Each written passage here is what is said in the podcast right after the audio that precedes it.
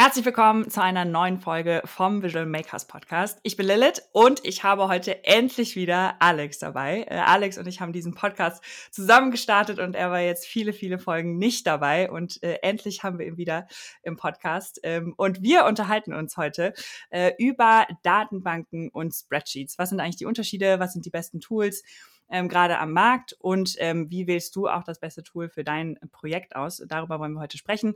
Falls ihr das noch nicht schon längst tut, dann folgt uns doch gerne auf der Podcast-Plattform äh, eurer Wahl und verpasst keine Folge mehr. Wir gehen jeden Donnerstagmorgen mit einer neuen Folge live.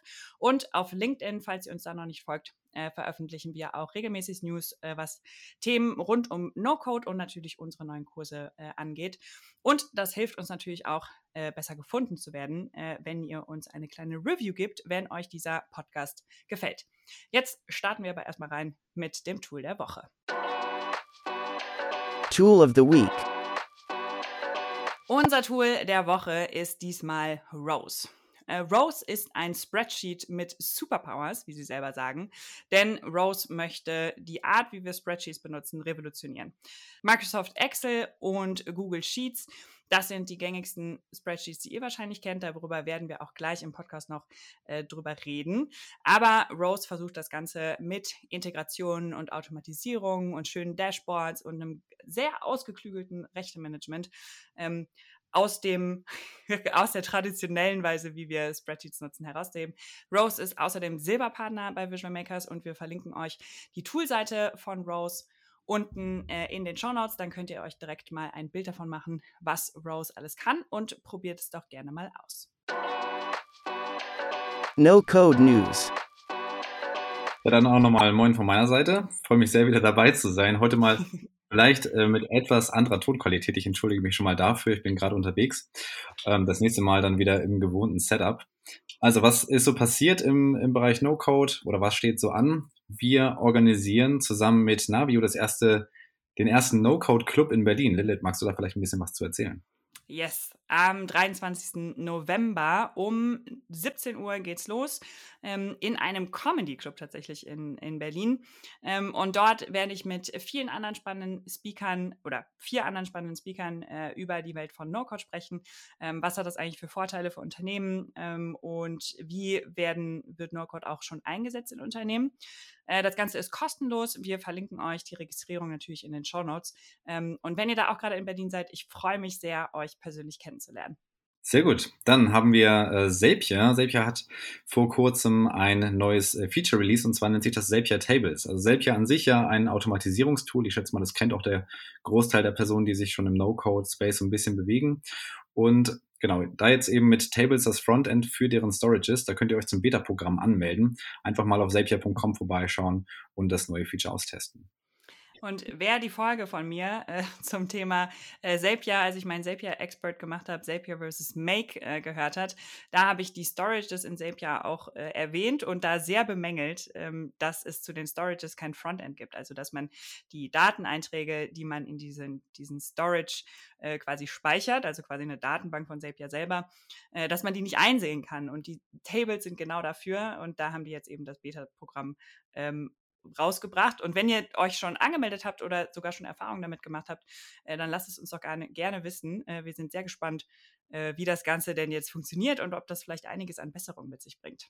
Außerdem wollen wir euch nochmal auf die fantastische Blogpost-Reihe von Fastbill hinweisen. Fastbill ähm, ist ein Buchhaltungstool fürs äh, Rechnungswesen ähm, auch Visual Makers Partner und mit denen zusammen machen wir eine Blogpost-Reihe, die sich da nennt Awesome Automation, wo wir viele Beispiele für Automatisierung in den verschiedenen Bereichen, also vom Projektmanagement über ähm, HR, über das Marketing, äh, Beispiele geben, was man alles so automatisieren kann. Ähm, schaut doch da gerne mal rein und wir verlinken euch das Ganze natürlich auch in den Show Notes. Dann lass uns doch mal in das Thema einsteigen. Wir hatten jetzt ja in den letzten Folgen schon oftmals thematisiert visuelle Datenbanken, Spreadsheets, haben damit verschiedenen Personen aus dem Space gesprochen, haben über verschiedene Tools gesprochen und in dieser Episode wollen wir euch nochmal so ein bisschen mitnehmen, nochmal erläutern, was sind Spreadsheets eigentlich, was gibt es da für Tools und wo liegt dann der Unterschied zu Datenbanken und was auch da gibt es äh, dann für, für Angebote und Anwendungen, die man nutzen kann für die eigenen Projekte. Und heute wollen wir so mal dir ein bisschen den Einblick darin geben, vielleicht, was für dich das beste Tool sein könnte, um deine Daten zu speichern. Also lass uns doch mal vielleicht in das Thema Spreadsheets einsteigen. Lilith, magst du noch mal so ein bisschen definieren, was sind Spreadsheets eigentlich? Was machen Spreadsheets aus? Genau, also Spreadsheets kennen wahrscheinlich die meisten von uns mit Microsoft Excel und Google Sheets als den gängigsten äh, Spreadsheets-Tools, würde ich sagen. Ähm, und Spreadsheets sind immer zellenbasiert. Also das heißt, wir haben eine Matrix ähm, aus äh, Spalten und Zeilen äh, und da drin sind ganz viele verschiedene Zellen. Und in jede dieser Zellen kann ich Daten speichern. Und die sind jetzt aber erstmal unstrukturiert, weil ich kann in jeder Zelle irgendein anderes äh, Datumsformat auch oder Datenformat speichern. Ähm, und die kann ich miteinander verbinden. Das Wichtige ist aber, ich kann jede Zelle einzeln bearbeiten. Das heißt, jede einzelne Zelle trägt Daten und nicht, wie später, wie wir zur, wenn wir zur Datenbank kommen, jede Zeile äh, trägt Daten und ist quasi ein Datensatz. Also ähm, Spreadsheets arbeiten mit einzelnen Daten in Zellen, die man strukturiert oder unstrukturiert speichern kann. Ähm, genau. Und so kann ich das Ganze quasi als Tabelle nutzen, ähm, muss, bin aber nicht in der Form einer einzigen Tabelle äh, festgelegt. Das kommt, äh, wird gleich, glaube ich, noch mal ein bisschen deutlicher, wenn wir über visuelle Datenbanken reden. Für die, die unseren No-Code Fundamentals Kurs, äh, unseren kostenlosen E-Mail-Kurs schon gemacht haben, äh, ist das natürlich schon ein alter Hut. ähm, und auf die Tools wollen wir aber auch gleich noch mal eingehen, ähm, was denn welche Spreadsheet-Tools es, es überhaupt gibt. Microsoft Excel ist, glaube ich, so wirklich das bekannteste, was, äh, was jeder wahrscheinlich zumindest im Studium ähm, mal in der Hand gehabt hat. Ähm, ich muss ehrlich gesagt sagen, ich bin nicht der, ich bin nicht der größte Fan. Ich weiß, man kann, wie viel man damit machen kann ähm, und habe früher auch relativ viel damit gearbeitet. Aber ich glaube, vor allem du, Alex, kannst da, kannst da noch ein, ein längeres Lied von singen, äh, von deiner Erfahrung mit Microsoft Excel. Ja, Vielleicht, auf jeden Fall. Sorry. Wollen wir erstmal vielleicht damit anfangen, bevor wir aus den Erfahrungen, die vielleicht Gefahr laufen, Excel in nicht so ein gutes Licht zu rücken, wollen wir vielleicht erstmal mit den Vorteilen anfangen. Was, was kann denn Excel gut? Also Excel ist super für verschiedene Auswertungen von, von Daten oder auch ja, Reportings insgesamt oder Kalkulationen. Das heißt, wenn ich irgendwie einen Finanzbericht habe zum Beispiel, ne, das machen wir ja genauso auch äh, mit, mit anderen Spreadsheets, äh, Spreadsheet-Tools. Das heißt, wir haben im Prinzip eine Übersicht über unsere Unternehmensfinanzen und ähm, listen da unsere unsere Kostenpunkte auf, unsere Einnahmen auf und das lässt sich super äh, visualisieren in so einem Excel-Spreadsheet. Und da kann man dann eben verschiedenste Berechnungen durchführen und so ein bisschen die Kosten für die, äh, für die, für die nächsten und kommenden Monate kalkulieren. Unter anderem ähm, lässt sich auch mal gut aufbereiten mit ähm, so Chartgrafiken und ähm, genau. Dafür ist Excel eigentlich wunderbar gemacht. Excel an sich bietet noch verschiedene Templates an. Das heißt, man kann in Excel auch wunderbar Rechnungen und sowas ähm, vordefinieren und gibt dann so Rechnungsvorlagen, wo man dann einfach nur noch so vordefinierte Platzhalter editieren ähm, kann und dann äh, lässt sich im Prinzip daraus eine, ein Rechnungsdokument drucken. Also da gibt es verschiedenste Einsatzfälle und gerade wenn man aus einem Unternehmensumfeld kommt, also ich habe ja jahrelang in, in größeren Corporates gearbeitet, und da ist Microsoft natürlich überall etabliert und ähm, da wird Excel für, für alles verwendet, was irgendwie mit, mit Zahlen gemacht wird. Von daher, genau, super flexibles Tool und ähm, variabel einsetzbar. Ja, und auch vielleicht ein, ein Vorteil, der aber auch schnell zum Nachteil werden kann, dass Excel traditionellerweise ähm, klar mit SharePoint auch online genutzt werden kann, aber ich glaube in vielen Fällen echt auch lokal genutzt wurde, also mit der Desktop-App und dann quasi lokal auf dem Computer gespeichert. Ähm, da kann aber auch einiges schiefgehen mit, richtig? Ja, auf jeden Fall. Also ähm, ich, ein, eine Geschichte, die mir so in Erinnerung geblieben ist aus meiner Zeit ähm, in der IT-Abteilung damals. Da haben wir im Prinzip für alle Mitarbeiter in unserem Unternehmen, das waren so knapp 1000 Stück, ähm, die Laptops verwaltet in einer Excel-Tabelle. Und das wäre vielleicht eigentlich eher ein Fall gewesen für, für eine Datenbank, ja, wo man, wo man diese ganzen Zeilen an, an Daten eben in der Datenbank speichert. Wir haben das eben in, in Excel gemacht.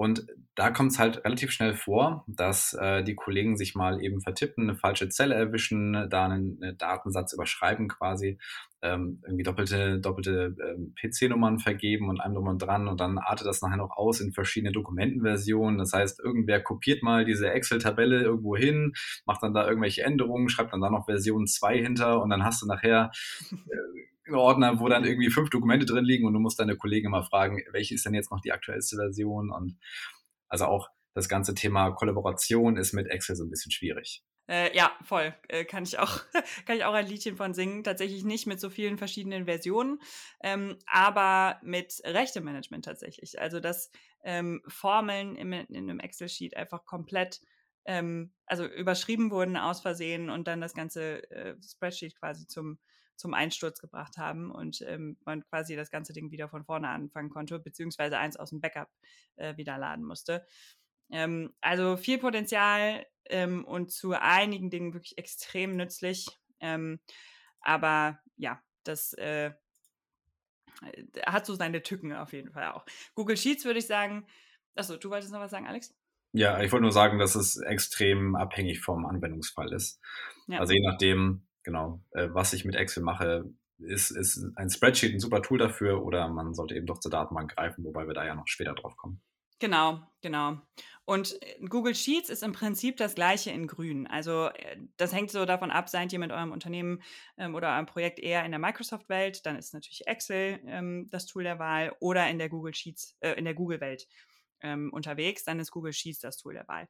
Die meisten Funktionen sind gleich. Google Sheets bietet noch ein paar mehr äh, Funktionen, wo ihr Dinge integrieren könnt. Also ähm, gerade was äh, Webclipper oder sowas angeht. Also wenn ihr euch Informationen zum Beispiel aus dem Netz holen wollt, ähm, dann bietet Google Sheets da einige Funktionen, die Excel in der Form nicht hat. Ähm, aber im Prinzip ist das wie gesprungen. Wenn ihr ein Spreadsheet braucht in den jeweiligen Umgebungen, dann tun die sich eigentlich beide im Großen und Ganzen nichts. Hängt eben davon ab, ob ihr eher in Microsoft oder in Google unterwegs seid.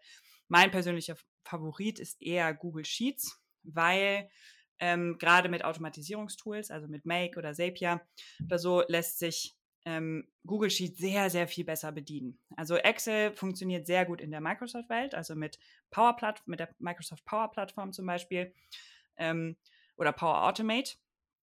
Äh, aber sobald man Zapier oder Make oder Workato oder sowas anschließen will, wird das mit Excel relativ schwierig, äh, so wie das mit vielen äh, Microsoft-Produkten halt ist. Also in der Microsoft-Welt fühlen die sich sehr wohl miteinander und sind super ähm, interkonnektitabel. Würde ich mir jetzt mal so sagen. Denke ich mir jetzt gerade mal so aus.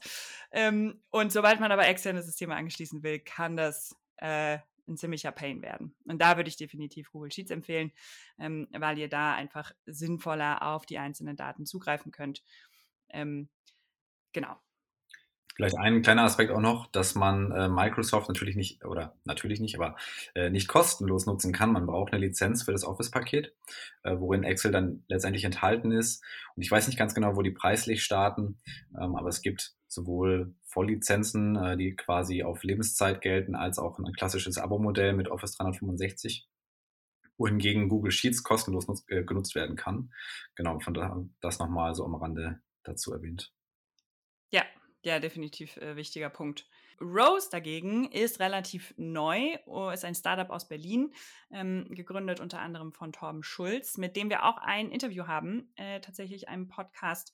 Äh, verlinken wir euch auch in den, in den Show Notes. Und äh, Torben ist auch am 23. November mit in Berlin dabei beim No Code Club. Äh, wenn ihr also in Berlin seid, dann könnt ihr ihn dort auch treffen. Äh, aber nochmal zum Tool Rose ähm, Rose möchte den, das ganze Thema Spreadsheets auf ein neues Level heben, sagen wir mal. Google Sheets und Excel sind so Anfang der 2000er, glaube ich, ich habe es vorher leider nicht mehr nachgeguckt, äh, rausgebracht worden. Und seitdem hat sich da halt nicht mehr so viel getan. Und ähm, Rose möchte das Ganze eben auf ein neues Level heben ähm, unter anderem mit Integration, mit Automatisierung, mit einem ausgeklügelten Rechtemanagement, damit eben sowas nicht mehr passiert, wie äh, irgendjemand kann einfach eine Zeile löschen oder eine, Ze eine Zelle überschreiben oder so und dann fliegt das ganze Sheet einem um die Ohren. Ähm, sondern mit diesem Rechtemanagement kann man auch sogar ganze Web-Apps aus so einem Spreadsheet bauen, wo dann Kollaborateure, äh, also Teammitglieder, ähm, auch Daten eintragen können, ohne andere zu überschreiben oder ohne die vorherigen auch sogar zu sehen. Ähm, dann bietet Rose auch eine schöne Art, Daten darzustellen. Also mit Rose kann man tolle Dashboards bauen, die wirklich ansprechend sind und ähm, nicht so, ja, dann doch sehr eckig wie das in Google Sheets und Excel der Fall ist. Und wem sowas wichtig ist, ähm, da ist, ist Rose auf jeden Fall äh, ein, ein super Tool für. Ähm, kann man auf jeden Fall mal ausprobieren. Ähm, es gibt eine relativ großzügige kostenlose Version. Deshalb würde ich das jedem, jedem mal empfehlen, da mal, da mal reinzugucken. Und ähm, genau, sich da mal mit auszuprobieren, weil es lohnt sich wirklich gerade, wenn man sowas anschließen will, wie ein Marketing-Dashboard, wo man Insights zu ähm, Google Analytics, ähm, dem Facebook-Werbeanzeigenmanager und so haben möchte oder zum Beispiel die äh, Followerzahl auf den verschiedenen Social-Media-Plattformen und so. Ähm, da kann Rose wirklich coole Übersichten bauen, wo man echt äh, schöne Insights draus, ähm, draus holen kann. Die haben auch eine riesige Template-Bibliothek. Äh, also da geht es nicht nur um Dashboard, sondern auch zum Beispiel äh, Investorportale und Listings und ähm, alles Mögliche könnt ihr da, da finden äh, für jeden Bereich, also ob Startup, ob Marketeer, ob HRler. Ähm, da ist echt viel dabei und lohnt sich auf jeden Fall mal, mal reinzugucken. Okay, dann haben wir jetzt, glaube ich, einen ganz guten Überblick darüber bekommen, was Spreadsheets eigentlich sind, was sie ausmachen, haben so ein paar Beispiel-Tools genannt bekommen. Ich denke auch, also zumindest Excel und Google Sheets ist, glaube ich, jedem ein Begriff. Dann lass uns doch mal zum Thema Datenbanken kommen. Also wo liegt jetzt eigentlich genau der Unterschied? Wie werden dort Daten gespeichert, in was für einer Struktur und genau, was für Tools gibt es natürlich auch, die wir da nutzen können? Genau, Datenbanken sehen nämlich so ähnlich aus äh, wie Spreadsheets. Also bestehen auch aus einer Matrix aus Zellen und Spalten. Aber der große Unterschied zu Spreadsheets ist, dass in Datenbanken Datensätze gespeichert werden. Das heißt, jede Zeile ist ein Datensatz. Das heißt, ein ähm, ein Datensatz be beinhaltet mehrere äh, Felder. Ähm, und so ist eine, so können wir in einer Datenbank nur strukturierte Daten speichern. Also in der Form, wie wir vorher die Spalten festgelegt haben, so wird auch eben jeder Datensatz gespeichert. Die Datensätze kann ich miteinander in Relation setzen. Ähm, ich kann Hierarchien bilden und Beziehungen unter den Datensätzen und verschiedenen Tabellen wo verschiedene Typen von Datensätzen gespeichert werden, ähm, herstellen und kann so eben extrem komplexe, aber auch sehr stabile Datensysteme bauen ähm, und so meine Daten eben, eben organisieren. Nochmal in der Nutshell, wichtigster Unterschied zum Spreadsheet ist, dass ähm, wir Datensätze speichern und nicht einzelne Daten in einzelnen Zellen. Um das vielleicht nochmal ein bisschen zu veranschaulichen, kann man sich mal so ein Online-Shop-Setup vorstellen. Und in so einer Online-Shop-Datenbank haben wir eine Kundentabelle und eine Kundentabelle hat dann Spalten wie Vorname des Kunden, Nachname des Kunden, Adresse des Kunden. Dann haben wir eine Produkttabelle, wo dann sowas drin steht wie Artikelname, Artikelpreis. Und wir haben eine Tabelle, die nennt sich Bestellung, wo dann eben verlinkt wird, also der, der Kundensatz, Kundendatensatz verlinkt wird, als auch der Produktdatensatz. Und das ist dann noch so, dass äh, eine Bestellung mehrere Produkte in, beinhalten kann, aber eben nur einen Kundendatensatz. Und so kann das Ganze so ein bisschen in Relation gesetzt werden. Ähm, genau, und auch jede Tabelle, wie gesagt, hat dann eben verschiedene Eigenschaften in Form von Spalten. Und in jeder Tabelle ist dann eben, wie Lette schon gesagt hat, ein, eine Zeile gleich einem Datensatz. Ja. ja, total, total gutes Beispiel, ähm, was das Ganze echt auch nochmal anschaulich erklärt. Was gibt es denn jetzt für Tools dafür? Also wir haben einmal visuelle Datenbanken und generell No-Code-Datenbanken. Und zu den visuellen Datenbank-Tools gehören ähm, sowas wie Airtable, kennen wahrscheinlich viele von euch. Ähm, oder als Alternative dazu C-Table, die äh, quasi ein ähnliches Setup haben, ähnliche Funktionen, ähm, nur quasi die deutsche Alternative zum amerikanischen Airtable sind. Ähm, Airtable und C-Table sind extrem gute Tools, um anzufangen, gerade wenn man noch gar keine Ahnung von, von Datenbanken hat, ähm, weil die eine sehr, sehr gute UI haben, also ein, ein User Interface, wo man sehr schnell mit versteht, wie Datenbanken funktionieren und wie die Daten in den jeweiligen äh, Tools, also Airtable oder C-Table, miteinander äh, verbunden sind und wie Hierarchien da aufgestellt werden. Ähm, zum Start deshalb, ähm, weil, also gerade mit Airtable sollte man ein bisschen aufpassen, dass man da keine persönlichen Daten drin speichert, weil es eben ein amerikanisches Tool ist. Das ist bei C-Table kein Problem. Und damit könnt ihr im Prinzip alles bauen. Also von einem, von einem CRM bis hin zu einem Redaktionsplan über ein Projektmanagement-Tool ist eigentlich alles möglich, was ihr euch an so internen Anwendungen ähm, vorstellen könnt, die man so im Business-Kontext einfach alltäglich braucht. Wenn das Ganze aber ein bisschen größer werden soll, dann eignet sich C-Table oder Airtable vielleicht nicht mehr ganz so gut, weil es gibt ein Datensatzlimit. Dadurch, dass es eine visuelle Datenbank ist, ähm, sind die Anzahl der Datensätze, die man pro Datenbank speichern kann, begrenzt. Also bei Airtable ist es ungefähr 50 bis 100.000 ähm, Records, also Zeilen, je nach dem äh, Plan, den ihr habt. Und bei C-Table sind es, meine ich, bis zu 200.000. Ähm, aber auch da, je nachdem, was für eine Datenbank ihr baut, stoßt ihr natürlich relativ schnell äh, an diese Grenze. Das heißt, zum Anfang, gerade zum Ausprobieren von MVPs oder für interne Tools, wo ihr wisst, ihr kommt nicht unbedingt über diese Grenze drüber, sind es auf jeden Fall super Tools, ähm, um das Ganze auszuprobieren.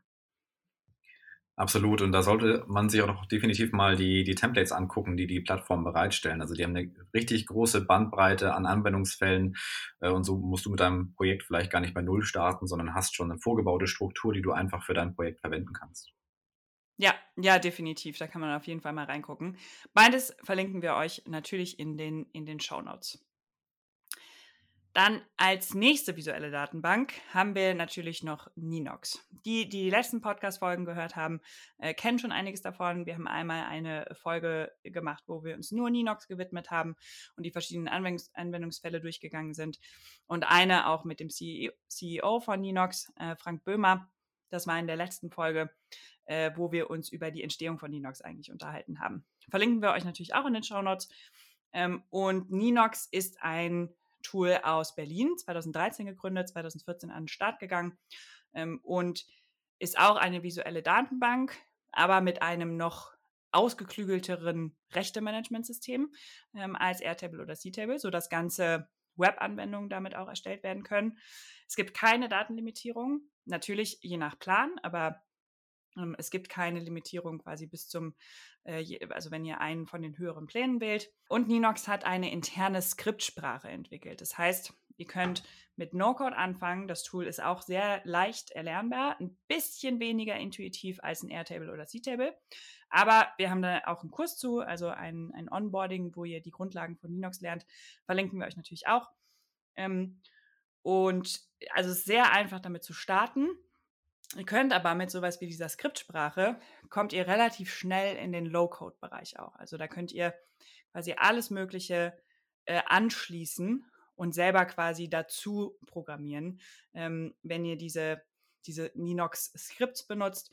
Außerdem hat Ninox eine sehr gut dokumentierte API. Das heißt, ihr könnt sehr gut auch mit externen Tools oder eben iPass-Tools wie Make oder, oder Zapier, also Automatisierungstools, damit arbeiten.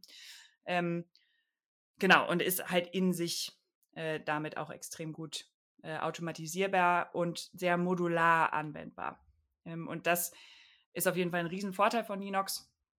Ähm, und würde ich auch tatsächlich empfehlen, wenn ihr schon ein kleines bisschen Erfahrung habt, ähm, würde ich euch empfehlen, tatsächlich mit Linux zu starten, einfach weil ihr keine, Datenlimiti äh, keine Datensatzlimitierung habt, äh, weil ihr so ein wirklich, wirklich ausgewachsenes Rechte-Management-System habt. Also ihr könnt wirklich für jede Datenbank, für jede Tabelle, ähm, für, jeden, für jede Ansicht könnt ihr festlegen, wer Berechtigungen darauf hat ähm, und könnt verschiedene Nutzerrollen anlegen und so viele ihr wollt ähm, ab dem Professional-Plan. Also das ist äh, wirklich, wirklich fortgeschritten und sehr komplex, was ihr da machen könnt, aber sehr einfach in der Bedienung. Ja, und äh, was ich bei Ninox besonders gut finde, äh, was bei den anderen Tools jetzt nicht so sehr der Fall ist, also wir haben bei, äh, bei zum Beispiel Airtable oder C-Table, arbeiten wir ja auch immer in einer Tabellenansicht. Und was bei Ninox ja auch der Fall ist, dass wir Formulare haben, mit denen wir quasi arbeiten. Das heißt, äh, in Ninox brauchen wir gar nicht in, der, in dieser Tabelle zu arbeiten, wo es ja natürlich schnell passieren kann, dass man mal in eine falsche Zeile rutscht und dann vielleicht auch einen, einen falschen Datensatz ähm, erwischt, um den zu bearbeiten. Ähm, und in, in Linux lassen sich eben so vorgebaute Formulare äh, erstellen. Ich weiß nicht ganz genau, ob die auch aus den Tabellen automatisch generiert werden oder ob man die eben manuell anlegt und dann eben in die verschiedenen ähm, Datenfelder äh, verknüpft. aber das ist eben nochmal ganz cool, weil man so relativ schnell Formulare gebaut hat, äh, die man dann auch einem, Kollegen mal rüberschicken kann, wo der dann mal eben ein paar Daten einträgt, bevor der quasi direkt in die Tabelle reinspringt, um da dann Änderungen oder äh, zu machen oder neue Datensätze einzupflegen. Also das auch nochmal so ein bisschen, ähm, um so ja, schnelle, schnelle Fehler zu vermeiden oder manuelle Fehler zu vermeiden. Neben den visuellen Datenbanken im No-Code-Bereich gibt es aber auch noch andere Arten von Datenbanken, die trotzdem in den No-Code-Bereich fallen. Mit einem davon arbeiten wir tatsächlich gerade in einem Projekt und das ist äh, Xano. Ähm, was ist denn Xano und für eine Datenbank und warum ist das keine visuelle Datenbank? Oder ist es eine visuelle Datenbank? Also man, man könnte schon als visuelle Datenbank sehen, allerdings ist die Zielgruppe, an die sich äh, Sano äh, richtet, eine komplett andere. Also man sollte schon ähm, ein Grundverständnis davon haben, wie Datenbanken funktionieren, aufgebaut sind. Vielleicht hat man auch schon mal die ein oder andere ähm, ja, Microsoft SQL-Datenbank oder MySQL-Datenbank gesehen und weiß, wie, wie die Daten strukturiert sind, wie so eine Datenbank aussieht, ähm, weil ähm, Sano oder auch Superbase, über das wir gleich noch sprechen werden, eher als ähm, No-Code-Backend gelabelt sind. Das heißt, ähm, diese Tools werden eigentlich eher im Hintergrund verwendet, während man in der Benutzeroberfläche ein komplett anderes Tool nimmt. Das heißt, für das eine Kundenprojekt, wo wir jetzt auch gerade Sano einsetzen, äh, verwenden wir quasi Bubble als Frontend, wo wir da drin dann Formulare bauen, mit denen wir die Daten dann wiederum nach Sano schicken oder von da aus eben auch auslesen. Äh, das heißt, ähm, Xano wird quasi wirklich nur zur Datenspeicherung und zur Verarbeitung ähm, von Daten und zur Manipulation genutzt, aber eher weniger, um direkt darin mit den Daten äh, zu arbeiten. Und ähm, Xano basiert quasi oder ist eine, eine fully managed ähm, PostgreSQL-Datenbank, also eine der vielen SQL-Datenbanktypen, die es gibt. Und ähm, SQL-Datenbanken funktionieren eben nach diesem Tabellenprinzip, wie wir das eingangs schon mal erläutert haben. Und was Xano dazu eben mitbringt, ist neben der, neben der Datenbank auch eine Möglichkeit, Authentifizierung einzubinden. Das heißt also, wenn wir jetzt in Bubble, in der Anwendung, die wir bauen, auch mit, mit Nutzeraccounts arbeiten wollen, nur bestimmten Leuten Zugriff auf die Daten äh, geben möchten, äh, dann können wir eben auch die Authentifizierung über Xano steuern. Das heißt, wir haben in der Bubble-Anwendung ein Registrierungsformular und Login-Formular. Und jedes Mal, wenn jemand sich dann einträgt und einen Button drückt, dann werden erstmal die Daten in Xano validiert, ob der Nutzer dann auch Zugang hat, ob das Passwort stimmt und so weiter. Und erst dann ähm, wird der Nutzer quasi in die Applikation reingelassen, um die Daten äh, sich anzusehen oder bearbeiten zu können. Und dafür stellt also Sano neben der Datenbank und der Authentifizierung äh, autogenerierte API-Endpoints zur Verfügung. Jetzt wird es vielleicht schon ein bisschen technischer. Ähm, um, und ähm, mit diesen API-Schnittstellen kann man eben mit der Xano-Datenbank kommunizieren, also darüber schreiben, darüber lesen äh, oder auch löschen. Und das Ganze funktioniert eben so, dass, also ne, wir legen eine neue Tabelle in Xano an, wie zum Beispiel eine Kundentabelle. Und Xano übernimmt dann automatisch ähm, die, die Erstellung der Funktion für das Erstellen von neuen Kunden, für das Bearbeiten von Kunden und das Löschen von Kunden. Und ähm, so können wir das dann quasi von außerhalb ansteuern, um die Daten in die Datenbank zu speichern. Daneben bringt Xano quasi noch einen eigenen File Storage mit und auch ein Dashboard, wo man dann eben die Auslastung und sowas der Datenbank ähm, monitoren kann. Ähm, das heißt also insgesamt bietet sich so ein Service wie Xano eher an, wenn man eine, ein Backend-Service für eine Web-Applikation sucht, ähm, wo man quasi selber das Frontend entwickelt, aber die Daten dann irgendwo anders speichern möchte. Wir haben uns bewusst ähm, für Sano in dem einen Projekt entschieden, weil wir eben mit äh, Sano EU-Hosting erreichen können. Das heißt also, die Daten sind in Frankfurt gespeichert und wir müssen so nicht die Bubble-eigene Datenbank verwenden. Das ist aber völlig unabhängig, ob man jetzt Bubble quasi davor schaltet oder eine Webflow-Applikation oder eine WordPress-Web-Anwendung. Das ist völlig egal. Das ist super flexibel. Ähm, und man kann sich auch sein eigenes Frontend coden und da dann quasi die Daten für, für von Sano aus ähm, anschauen lassen, beziehungsweise anzeigen lassen. Äh, das heißt also, wenn du einfach nur einen Datenspeicher für eine Webanwendung suchst, dann würdest du sowas wie, wie Sano eben nutzen.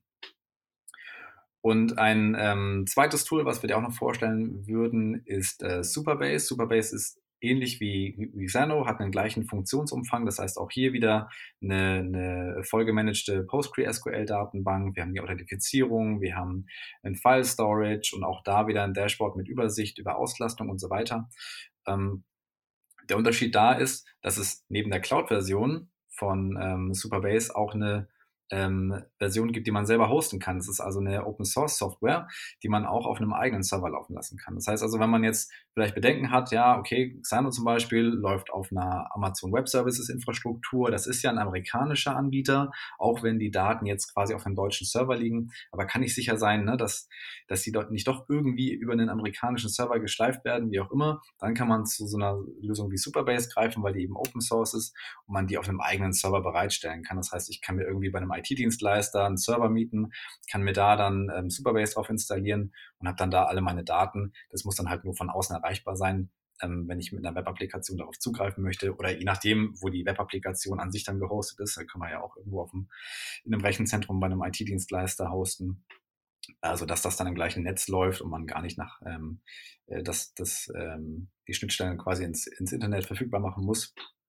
Äh, von daher, genau, hängt das auch wieder, wieder vom individuellen Use Case ab. Aber wie gesagt, diese beiden Tools richten sich speziell schon eher, ich sag mal, an sehr technisch versierte Personen, wenn nicht sogar Entwickler. Ähm, und genau, weil, man da einfach schon ein gutes technisches Grundverständnis mitbringen muss. Ja, ja, das definitiv. Ähm, also Entwickler muss es, glaube ich, nicht unbedingt sein, aber sehr, sehr advanceder, fortgeschrittener äh, No-Coder. Ganz interessant finde ich, ähm, Superbase wird ähm, gerade von Femfeel verwendet ähm, in ihrer neuen App. Äh, Femfeel ist ein Startup hier bei uns aus der Community, die mit, ähm, lass mich nicht lügen, ich glaube Webflow, Airtable, Zapier, ein bisschen Make äh, angefangen haben mit ihrem ersten MVP für ihre App für äh, Frauen in den Wechseljahren.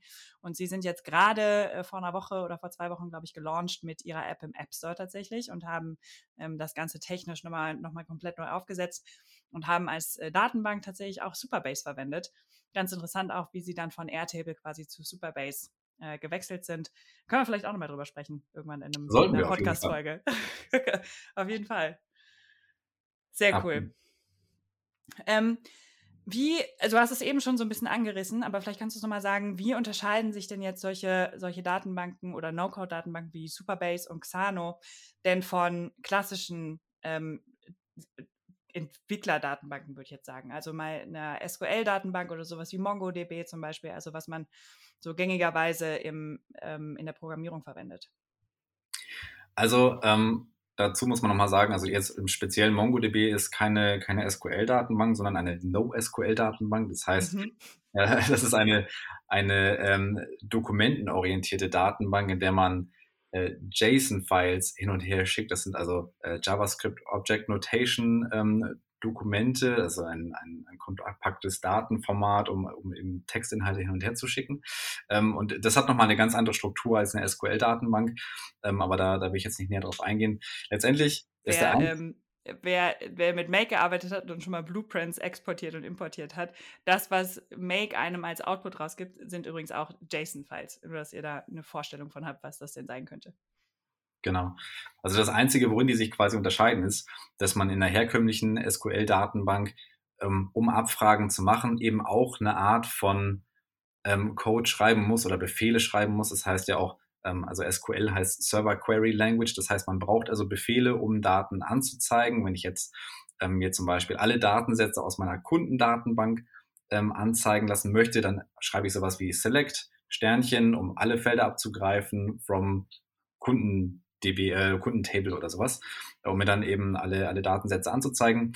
Und in Tools wie Superbase oder wie Xano ähm, schreibt man eben nicht diese Queries, sondern man macht das Ganze eben über eine grafische Oberfläche, wo ich dann eben genau anklicken kann. Ich möchte jetzt die Tabelle auswählen, ich möchte mir die und die Felder anzeigen lassen, äh, kann das Ganze dann noch filtern oder sortieren nach meinen Wünschen, aber das mache ich eben alles mit, mit wenigen Klicks auf einer grafischen Oberfläche, anstatt es eben tatsächlich schreiben zu müssen.